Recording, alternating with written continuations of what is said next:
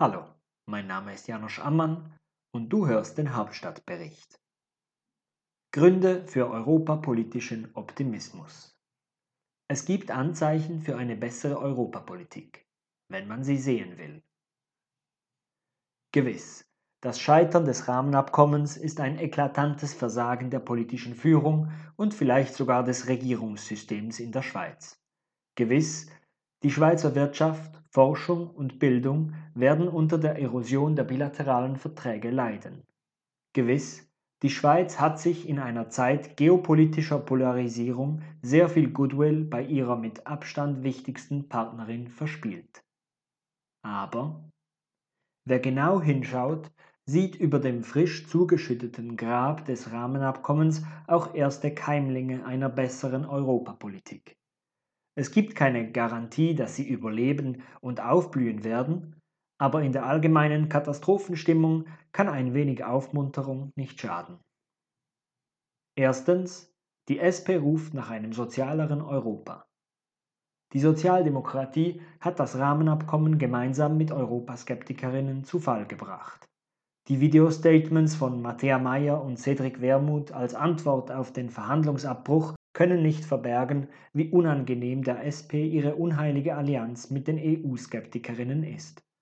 Beide betonten, dass die Rechten für das Scheitern des Rahmenabkommens verantwortlich seien. Meyer und Wermuth sprachen sich für mehr Europa aus und beteuerten, sich für ein sozialeres Europa einzusetzen.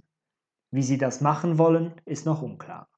Aber eine Diskussion darüber, wie die Schweiz Europa gestalten kann, wäre sicher eine spannendere und vielleicht auch produktivere Diskussion als die bisherige.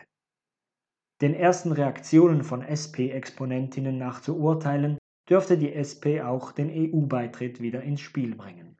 Der Tod des Rahmenabkommens öffnet den Diskussionsraum auf alle Seiten.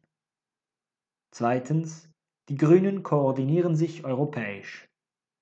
Die Grünen waren lange kaum zu vernehmen in der Schweizer Europapolitik. Erst kürzlich positionierten sie sich überraschend klar für das Rahmenabkommen. In Zukunft ist mehr europapolitisches Engagement von den Schweizer Grünen zu erwarten, zumal sie auch ihre Zusammenarbeit mit den europäischen Grünen verstärkt haben. Die europäischen Grünen zeichnen sich in Brüssel als die wohl integrationsfreundlichste Fraktion aus. Wenn die Zusammenarbeit der schweizerischen und der europäischen Grünen sich weiter intensiviert, dürften die Schweizer Grünen vermehrt europäische Themen aufgreifen. Sie könnten über ihre europäische Fraktion zum Beispiel Themen des European Green Deals oder der europäischen Digitalpolitik in die Schweizer Diskussion einbringen. Sie könnten somit zu einem differenzierteren Bild der Europapolitik in der Schweiz beitragen. Drittens. Neue Argumente werden möglich. Das Rahmenabkommen war ein technokratisches, pragmatisches Abkommen, das vor allem mit seinen Vorteilen für die Wirtschaft beworben wurde. Dieser Pragmatismus hatte es schwer, gegen emotionale Patriotenrhetorik zu bestehen. Die meisten Menschen treffen ihre politischen Entscheide mit Herz und Bauch, nicht mit dem Taschenrechner. Als sich dann mehrere Vertreterinnen der Wirtschaft gegen das Rahmenabkommen stellten, verlor das wichtigste Argument für das Rahmenabkommen an Glaubwürdigkeit.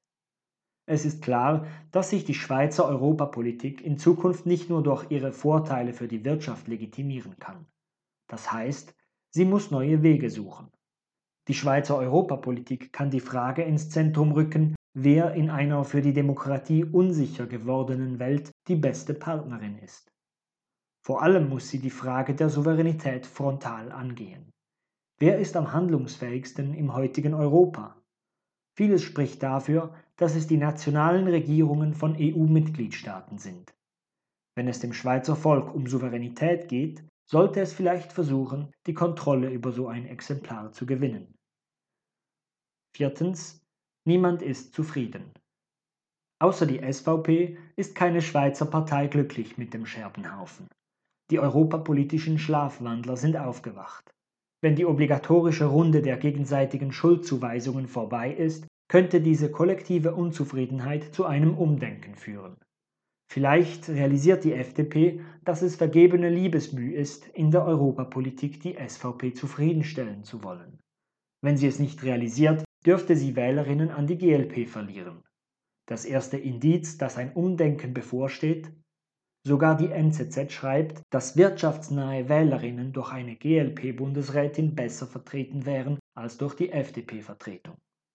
Zudem beraten unzufriedene Europafreunde über eine Volksinitiative. Jahrelang schafften sie es nicht, ihr Herzensthema in das Bewusstsein der Schweizer Bevölkerung zu bringen. Das hatte damit zu tun, dass der Bundesrat so lange zögerte und unklar kommunizierte. Es lag aber auch daran, dass jedem das Gesicht einschlief, der sich mit dem Inhalt des Rahmenabkommens auseinandersetzen wollte. Nun haben die Proeuropäerinnen die Möglichkeit, ihrem Thema endlich die Öffentlichkeit zu geben, die sie sich wünschen. Die Keimlinge für eine bessere Europapolitik sind klein und zart. Vielleicht werden sie bald von der Schaufel der Totengräber des Rahmenabkommens erdrückt. Vielleicht verfaulen sie in der Schlammschlacht der gegenseitigen Schuldzuweisungen. Dennoch sollten sie versuchen, das freie Feld für einen Neuanfang zu nutzen. Das war der heutige Beitrag für den Hauptstadtbericht. Vielen Dank für die Aufmerksamkeit und auf Wiederhören.